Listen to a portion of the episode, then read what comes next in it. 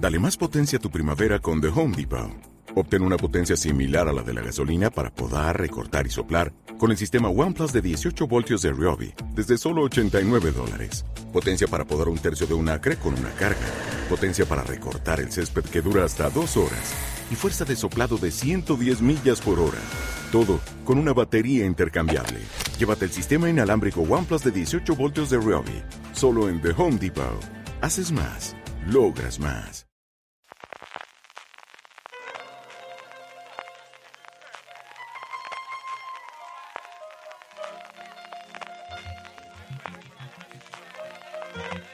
Estás escuchando Fuera de Series con CJ Navas.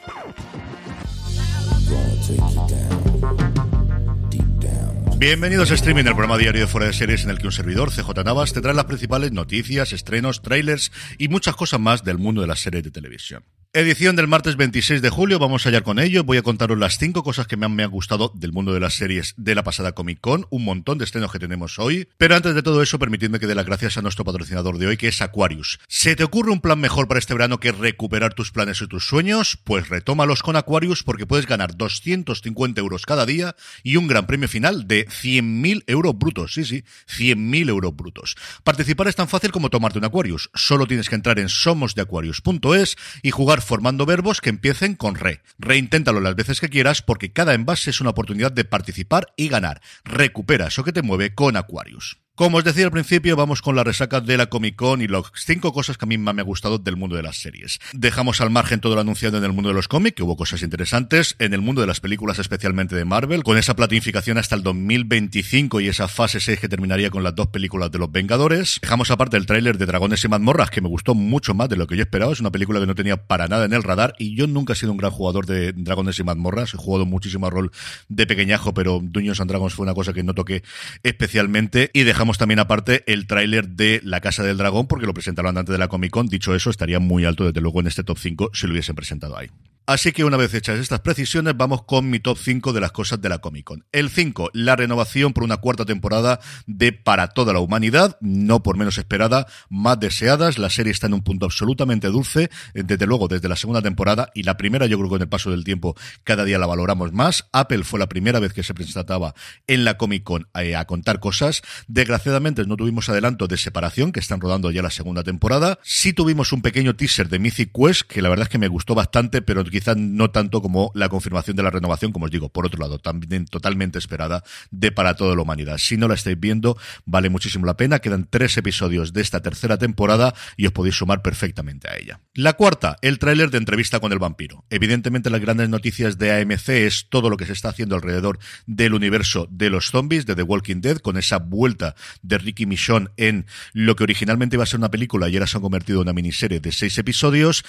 Pero al final la cabra tira al monte. Yo fui un grandísimo aficionado a las novelas de Anne Rice en su momento, más por encima antes de, que saliese la película en su momento con Tom Cruise, con Antonio Banderas y con Brad Pitt. Y el tráiler tiene muy buena pinta. No tenemos evidentemente ese Star Power que tenía la película. Sí es cierto que el Lestat que vamos a ver, que por momentos recuerda muchísimo a Henry Cavill, el, actor, es mucho más parecido a lo que tenemos en las novelas. También Louis es mucho más parecido a lo que tenemos en las novelas. Y lo que os decía, nostalgia me puede, de hecho me va a poder mucho en el top 5 como como veréis dentro de nada. En el 3 va otra de nostalgia, si Hulk, abogada Hulka, por fin tenemos un segundo tráiler en el que se confirma en que la serie de 30 minutos con tono de comedia va a romper la cuarta pared, como hacía habitualmente los cómics de John Byrne, que yo es de los primeros que recuerdo coleccionar.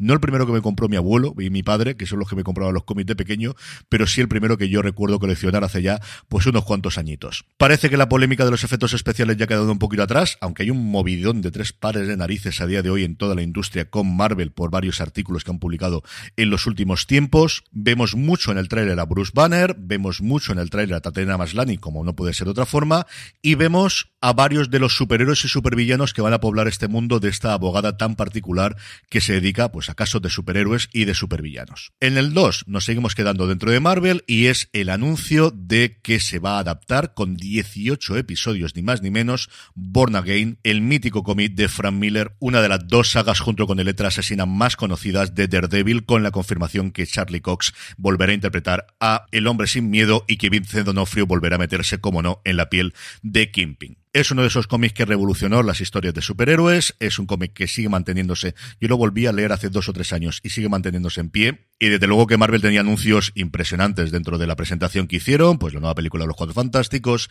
esas dos últimas películas de los Vengadores y la confirmación de que nos eh, cerramos o que nos vamos centrando en las Secret Wars, el tráiler de Wakanda Forever, que a mí me ha encantado. Y mira que yo no soy el mayor fan de Black Panther, a mí me gustó la película sin pasarse, desde luego no a la locura que tuvo especialmente los medios americanos. Y en esta adaptación de Born Again, desde luego, tengo muchísimas, muchísimas esperanzas. A ver si logran reunir al equipo de nuevo que hizo la primera temporada de Daredevil, que estaría todo muy, muy bien. Y por último, en el número uno, pues más retro y más cómic. Sandman. Uno de los cómics causantes de que se le basen a la categoría de noveno arte los tebeos, de los que hizo que proliferase el término novela gráfica cuando Sandman es un puñetero TVO, de verdad, que son episodios individuales en arcos de cinco o seis números, como habitualmente ocurría siempre, con alguno de transición, que son algunos de los mejores, desde luego, que he escrito.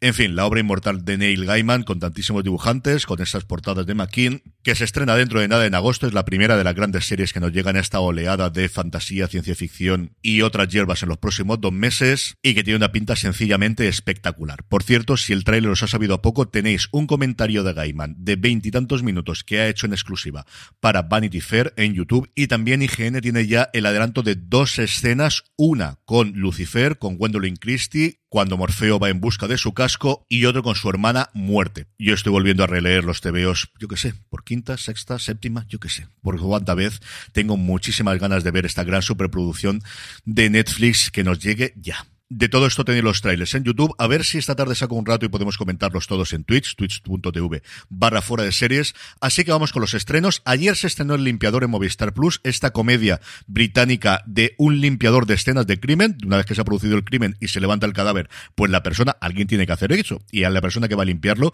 que vale bastante la pena. Y hoy se estrenan dos cosas. En Filming, la segunda temporada de Felizmente Casados, esta serie canadiense. Y en Disney Plus, uno de los grandes estrenos desde luego latino americanos, Santa Evita. Yo tuve la oportunidad de ver el primer episodio de esta serie que gira alrededor del el periplo del cuerpo ya muerto de Evita Perón, que es embalsamado por orden de su marido Juan Domingo Perón. A mí no me fascinó, si es cierto que la recreación de la época y las interpretaciones están bastante bien. Al menos yo creo que vale la pena que probéis el primer episodio. Y terminamos con la buena noticia del día, y es que el pasado fin de semana Sidney Sweeney lanzó el primer pitch en un partido de los Red Sox contra los Toronto Blue Jays. Fue lo único bueno que pasó en todo el fin de semana con los Red Sox. Madre de Dios, qué desastre absoluto de serie. Vaya semanita llevamos antes y después del parón del All-Star, incluido el partido que más carreras nos han metido en toda la historia, y mira que esto va para más de 100 años ya a día de hoy.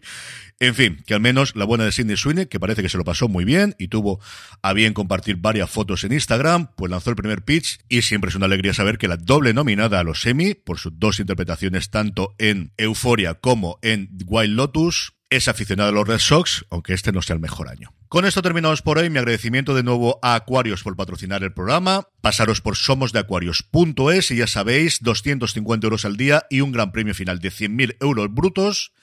Volvemos mañana. Como os digo, es posible que esta tarde repasemos y veamos en Twitch, twitch.tv barra fuera de series, los principales trailers que han salido de la Comic Con. Seguidnos en redes sociales para mm, avisaros el momento que lo hagamos, posiblemente sobre las seis y media. Gracias por estar ahí. Volvemos mañana y recordad, tened muchísimo cuidado y fuera.